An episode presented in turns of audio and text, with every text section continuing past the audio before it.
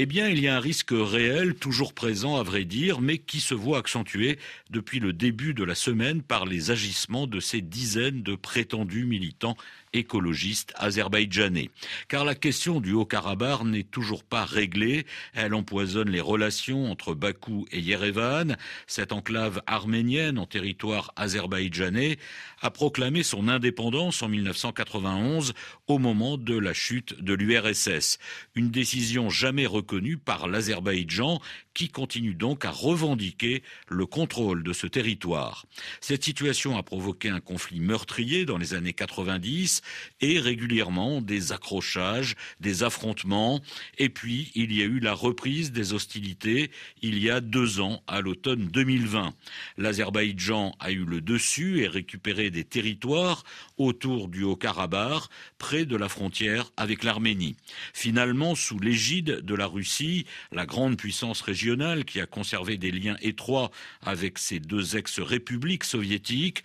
Un cessez-le-feu a été conclu. Moscou a envoyé sur place un contingent de maintien de la paix autour du Haut-Karabakh et le long de la frontière arménienne, ce qui n'a pas empêché des incursions azerbaïdjanaises en territoire arménien. Et enfin le long du corridor de la Chine, cette route montagneuse qui est la seule voie d'accès et de ravitaillement de produits en tout genre entre l'enclave et l'Arménie elle-même. Autant dire qu'il s'agit d'un cordon ombilical absolument vital entre l'enclave et sa mère patrie en quelque sorte. Et c'est là, dans ce corridor, que se produit donc le regain de tension depuis le début de la semaine. À Yerevan, on dénonce un coup de force de Bakou qui utiliserait les faux militants écolos pour établir de fait un blocus de l'enclave où vivent encore des dizaines de milliers d'Arméniens totalement dépendants de ce corridor pour leur vie au quotidien. Bakou, de son côté, dément toute implication et explique ne pas être responsable des agissements de militants écologistes, mais le soupçon est là.